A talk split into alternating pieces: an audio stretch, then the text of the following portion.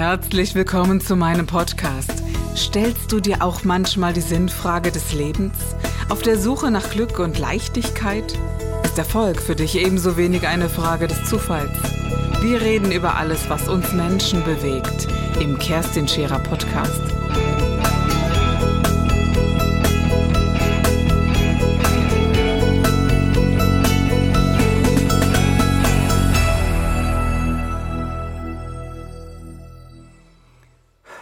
Geld ist ja im Prinzip auch nichts anderes als ein Tauschmittel für irgendwas. Ja? So, und ob du jetzt im Prinzip, ähm, ich sag's mal, von dem Geld oder ja, wenn du, wenn, wenn du von deinem Bruttoinlandsprodukt, von deinen Steuereinnahmen, wenn du davon jetzt Waffen kaufst, ja, oder ob du dafür im Prinzip Schulen baust, am Ende, das Geld hat ja keine Farbe. Ja? Dem mhm. Geld ist es ja egal, in was es investiert wird.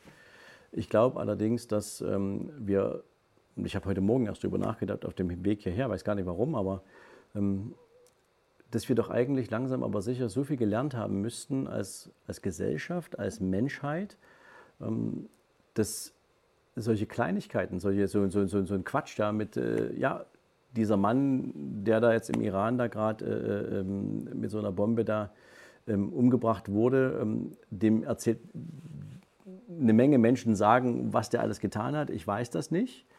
Aber ich weiß, ähm, wie sehr Angst entsteht bei vielen Menschen, die jetzt gerade ähm, sich die Frage stellen, wie weit lässt man dann eine Eskalation zu? Genau. Ja, und ähm, wie wird sich die auswirken? Du hast die ersten Auswirkungen, der Ölpreis steigt. Damit steigen natürlich auch die entsprechenden, ich sag's mal, Lieferketten, ja, wenn du überlegst, also ein Tanker muss betankt werden, ein Flugzeug muss betankt werden, ein LKW fährt mit Benzin und und und und.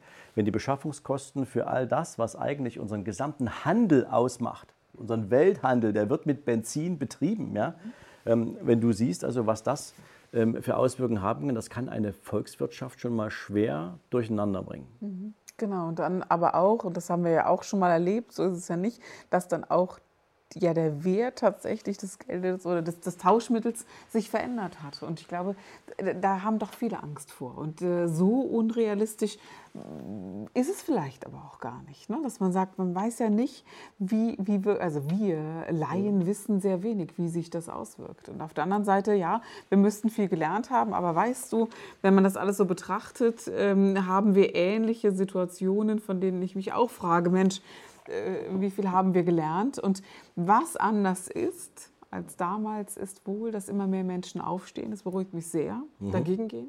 In Amerika ist es jetzt auch gerade so, dass der eine oder andere Schauspieler aufsteht und sagt, hey, ähm, wenn wir hier nicht sagen, hier macht sich ein, ein äh, Staatschef gerade strafbar und wir haben auch unsere äh, Prozesse oder unsere Prozessmöglichkeiten.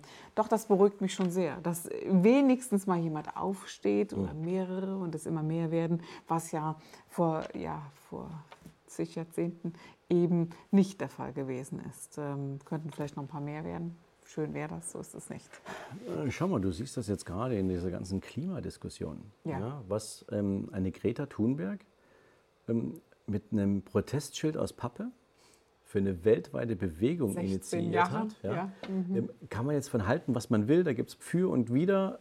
Praktisch hat dieses. Gleichgültig. Was dieses ja. Mädchen geschafft hat, ist, sie hat einer Generation von heranwachsenden Menschen das Selbstbewusstsein gegeben, dass es in Ordnung ist, sich hinzustellen und zu sagen, ich möchte über meine Zukunft mitbestimmen. Und ich glaube, das wird zunehmen, je kritischer die Lage auf dieser Welt wird. Und jetzt schauen wir nach Australien. Also meine Guck mal, äh, äh, bevor wir nach Australien kommen, Greta hat ein Bewusstsein geschaffen. Mit dem Namen Greta sprichst du ein ganzes Bewusstsein an. Ja. Also wenn wir sagen, Mensch, wir schauen nach Australien, fällt der Name Greta. Mhm. Was hat sie geschafft? Das ist mhm. unglaublich, weltweit so eine Wirkung gehabt zu haben, nicht nur für junge Menschen, sondern auch, ja, wir schauen auf das äußerst Dramatische in Australien. Es ist unfassbar, wie sich das verändert. Unglaublich, wie sich das verändert hat. Man fragt, äh, welche Hilfe ist möglich, was kann man tun und, und das ist auch wesentlich. Ja, und da wird man ja natürlich sehr emotional, gar keine Frage, wenn man das äh, anschaut, wie viele Menschenleben verloren gehen, wie viel. Un wir können das überhaupt nicht äh, nee, fassen, was da passiert. Ja? Und in so einer Situation wird der Name, nur der Name Greta genannt. Mhm. Die Person Greta ist aber gar nicht mehr hat gar nicht mehr die Relevanz, sondern Grete heißt, was isst du, wie gehst du damit um, was macht es mit dieser Erde und, und, und, und, und das finde ich mehr als, mehr, finde ich mehr als bemerkenswert, oder? Ich finde das großartig, wobei man bei all der ganzen Emanzipation, die sich dadurch entwickelt, natürlich auch immer aufpassen muss, dass man nicht ins nächste Extrem übergeht. Mhm. Ja, weil diese Tendenz ist ja immer da. Na klar. Ja, du hast jemanden, der steht mal auf und sagt, so kann es nicht weitergehen. Dann versammelt sich um diesen Menschen eine, eine, eine Gruppe von Gleichgesinnten. Das ist jetzt in diesem Klimathema richtig viel. Mhm. Und ähm, du hast natürlich dann aber die Situation, dass viele Dinge in Sippenhaft genommen werden, die einfach keinen kausalen Zusammenhang mehr zu dem Thema haben. Und dann entsteht aber eine politische, ich sag's mal, Debatte, wo diese Menschen, die Verantwortung tragen, ähm, jetzt plötzlich in einer Rechtfertigungshaltung sind, obwohl sie eigentlich ein mhm. konstruktiver Teil dieser ganzen mhm. Geschichte Was sein können. Und, und plötzlich entsteht im Prinzip dieses Gegeneinander, obwohl es viel mehr Potenzial für einen konstruktiven Dialog gibt. Ja, und auch politisch muss natürlich gehandelt werden. Da, da führt ja gar kein Weg dran vorbei. Aber die Frage ist natürlich, in welchem Maß und was ist wirklich sinnvoll. Und wenn wir überlegen, ja, wenn, wenn jeder in seinem eigenen kleinen Universum schon viel verändert. Und mhm. ich finde persönlich, da, da tut sich sehr viel. Und wenn es nur die Strohhelme sind, die es nicht mehr aus Plastik gibt oder die man nicht mehr verwendet. Oder meine Kinder sind sehr sensibilisiert von der Schule schon, dass sie sagen, wir brauchen keine Plastiktüte, wir nehmen die mhm. wiederverwendbare. Die, ich glaube, dass es ohne Greta diese diese große Welle hm? so nicht gegeben hätte. Ich weiß es natürlich, ich bin immer sehr, sehr. Wir äh, wissen ja auch äh, so wenig darüber. Weißt du, ich, ja. ich stelle mir gerade die Frage: wir, In Deutschland haben wir schon seit langer Zeit die Mülltrennung. Mhm. Ja, und natürlich gibt es den einen oder anderen, der macht da Witze drüber. Ich stelle mir die Frage: ähm, Ja, wir trennen das zu Hause natürlich auch den Müll. Jetzt würde mich mal interessieren, was passiert denn eigentlich mit dem Müll, der getrennt worden ist? zum Beispiel hat meine ja? Tochter aus diesen, aus diesen Dosen, aus diesen äh, Joghurtdosen oder Joghurtbechern ja? ein Pullover. Ne? Finde ich toll. Also wenn ich dann denke, so. aha, guck mal da, die hat jetzt einen, einen Winterpulli. Und, und, und, da sind wir beim Thema Aufklärung. Jetzt wäre es mhm. doch eigentlich mal angebracht zu sagen, der ganze Plastikmüll, mhm. der produziert wird. Und ich meine, ich erschrecke von Tag zu Tag, übrigens auch nach dieser Kreta-Geschichte, mehr in was wir, also was wir alles in Plastik reinpacken. Ich auch. Ja? Es ist unfassbar. Das ist unglaublich. Mhm. Aber jetzt interessiert mich natürlich, ich packe das Plastik weg, gebe es ab. Was Produktives entsteht in der Wiederverwertung davon eigentlich, wo, was, womit wir uns auch schon mal sagen können, ja, wir nutzen natürlich auch schon die Technologie von heute, um das nicht einfach zu verbrennen, wie das in anderen Ländern passiert, sondern wir machen was anderes daraus, was wiederverwertet wird. Ja, ich weiß zwar nicht, was ich davon halten soll, weil ich dann immer so denke, naja, es muss ja auch wieder produziert werden. Auch das mhm. sind ja wieder Energieaufwände, mhm. die ebenfalls nicht gerade zweckdienlich sind. Aber gut, was ich faszinierend finde, sind so, so große Unternehmen wie, es gibt es eben auch hier um die Ecke, da wird dieser, dieser Plastikmüll hingebracht mhm. und dann machen die Stühle draus oder mhm. Bänke oder Parkbänke oder, oder, oder.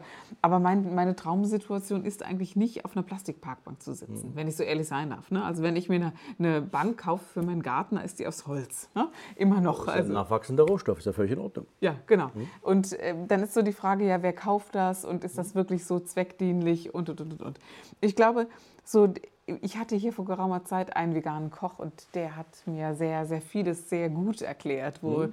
ich dachte, wow, das, das wusstest du nicht. Das habe mhm. ich so, das habe ich so wirklich nicht gewusst. Ich wusste nicht, was es ausmacht, wenn ich im Jahr ein Kilo Fleisch esse. Ich dachte, ich esse sehr wenig Fleisch okay. und er hat mir das dann alles mal so vorgerechnet. Und, äh, und ganz ehrlich, ich habe damit heute wirklich ein Ding. Und kaufe weniger also Fleisch. Also ist bei dir im Unterbewusstsein total, angekommen und total, ja. Okay. hat funktioniert, weil es einfach angedockt hat und ich habe gedacht, ich überlege, brauchst du das jetzt wirklich? Mhm. Willst du das jetzt wirklich? Und oft ist es eben ein Nein. Bei meinen Kindern handle ich anders. Sie sollen das Fleisch essen, was sie richtig und gut finden und dann kriegen die das auch, gar keine ja, Frage. Ne? Also, man kann es ja auch alles überregulieren. Man kann es auch überregulieren, genau. Was aber ganz, es hat mit der Klimasituation erstmal gar nicht so wahnsinnig viel ja. zu tun, zweitrangig aber schon. Ich habe dann gesagt, mein Gott, aber Honig liebe ich noch. Dann hat ja. er mir das erklärt, was Honig wirklich ist. Und jedes Mal, also er hat... Äh, Sag's mir nicht. Nein. ja, genau.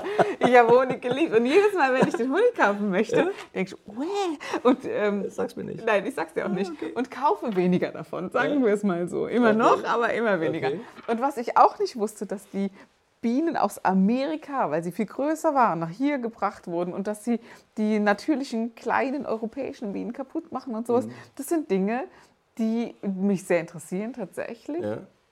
Und ich mir dann sage, ja, jeder, und das hört man, glaube ich, in jeder dritten Sendung, äh, aber ich sage es immer wieder, jeder, der, der, sich das leisten kann, mhm. sollte eben im Bioladen kaufen. Und der sollte nicht in den Aldi gehen oder das darf man sicherlich auch mal sagen, aber so ein paar Ketten, eben nicht alles in Plastik verpackt, eben nicht im, immer preiswert, preiswert, preiswert, weil auch etwas dahinter steht. Und das ist für mich auch eine große äh, Form am äh, Klimaschutz teilzunehmen. Meine Kinder und ich haben dieses Jahr zum ersten, im letzten Jahr zum ersten Mal ähm, Kartoffeln angebaut. Und okay. mh, mm, ja, ja, wir haben so, wir haben so ein Gartenhaus und sowas. Ich bin so eine Verrückte, die immer ja? meint, dann äh, so langweilig. Ich meine, das Ausbuddeln macht ja am meisten Spaß, ne? Genau, genau.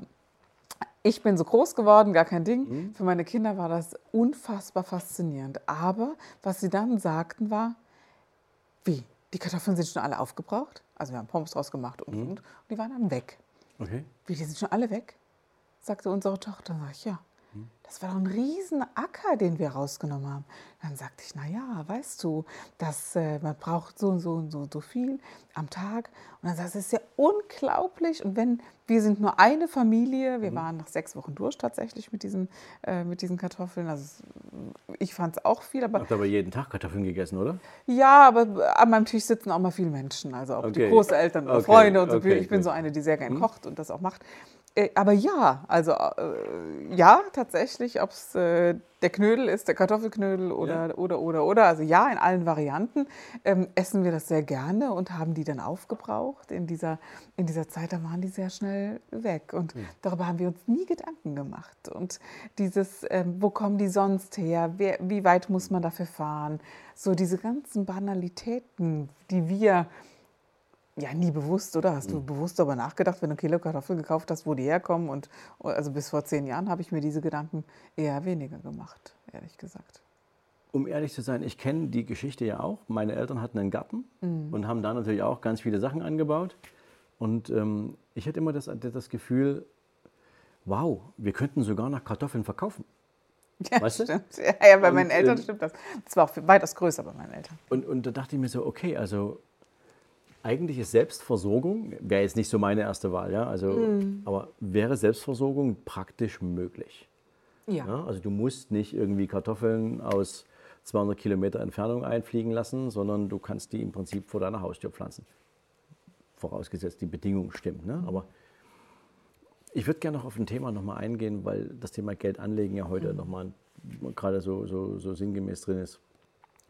Ich glaube, viele Menschen, ähm, die unterschätzen auch die Möglichkeiten, die sie selbst haben, um überhaupt erstmal ein höheres Einkommen zu generieren.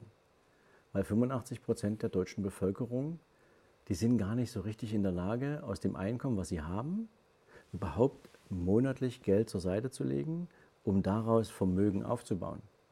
Und das Verrückte ist, jeder, mit dem ich arbeite in unserem Business Design Unternehmen, ähm, die haben alle irgendetwas, was sie wertvoll macht für andere Menschen. Und wenn wir miteinander ins Gespräch gehen und die stellen dann fest, wow, daraus kann ich ein Geschäftsmodell bauen, dann sage ich, ja, können wir. Jetzt müssen wir nur mal drüber nachdenken, wie viele Menschen kannst du mit dem Thema erreichen. Und plötzlich entsteht ein Bild von, damit könnte ich ja mehr Geld verdienen. Und damit könnte ich ja im Prinzip auch ja, vorsorgen. Hast du ein Oder, Beispiel? Bestes Beispiel, eine Hebamme. Mhm. Eine Hebamme verdient jetzt nicht wirklich ganz viel Geld, ja, ist ein harter Job. Und wenn du als Hebamme beispielsweise über viele Jahre Kinder auf die Welt gebracht hast, dann hast du unzählige Arten von Geburten gesehen. Unzählige. Manche waren gut, manche waren weniger gut, schmerzhaft, kompliziert und, und, und. So, jetzt kannst du daraus ein Buch machen. Um all diesen jungen Frauen, die sich auf den Weg machen, mit diesem Gedanken, und das ist ja ein schöner romantischer Gedanke, Mama zu werden. Mhm. So. Im ersten Kind ist das so. Ja, ja, ja genau. ne, so. Also ich rede jetzt als Theoretiker darüber. Ne? So. Aber sie hat mir damals zugestimmt und hat gesagt, ja, das ist so. So, und ähm, da habe ich sie gefragt, was, für, was stellen die die so für Fragen, wenn die bei dir anklopfen. Wenn sie sich bei dir melden, das ist ja nicht erst, wenn sie wissen, dass sie nächste Woche dran sind, Ja. sondern das ist ja ein begleitender Prozess. Also was für Fragen kommen da hoch? Und da waren unzählige Fragen dabei, wo, die, wo ich sage, kann man das gegebenenfalls in ein Konzept gießen? Kann man da einen Kurs draus machen? Kann man ein Buch drüber schreiben? Und, und, und. Und dann sagte ich, ja, kann man. Ich sage, na, dann fang mal an. Schreib dir das mal auf. So. Die, du kannst als Hebamme, also das ist der nächste Schritt, den sie machen will, wie kriegt man als Frau beispielsweise den Mann tatsächlich dazu, bei der Geburt dabei zu sein?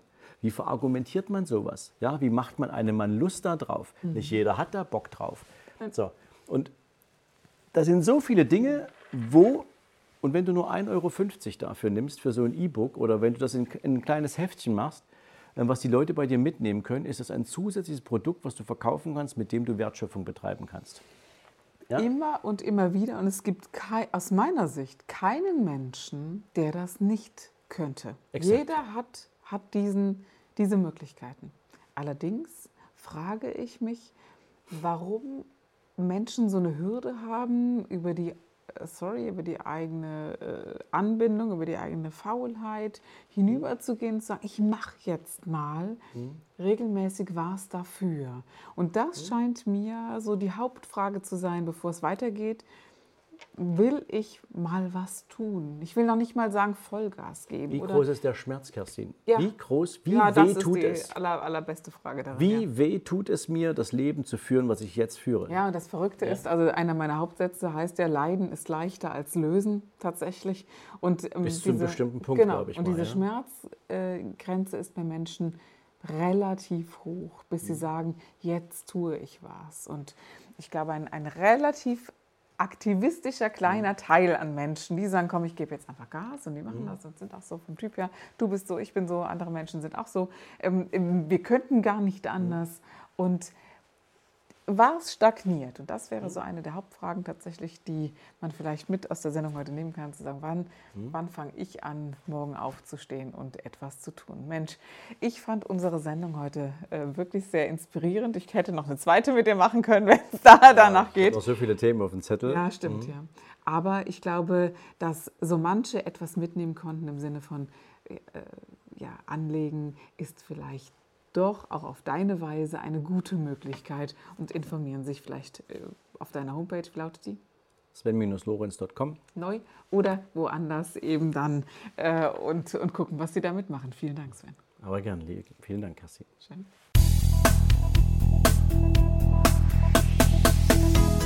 Das war der Gib dich ganz Podcast mit Kerstin Scherer.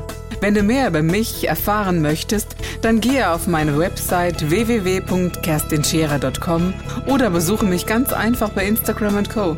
Du interessierst dich für bestimmte Themen, die du jetzt noch nicht gefunden hast? Dann schreibe uns eine E-Mail an info@kerstinscherer.com. Wir freuen uns auf dich.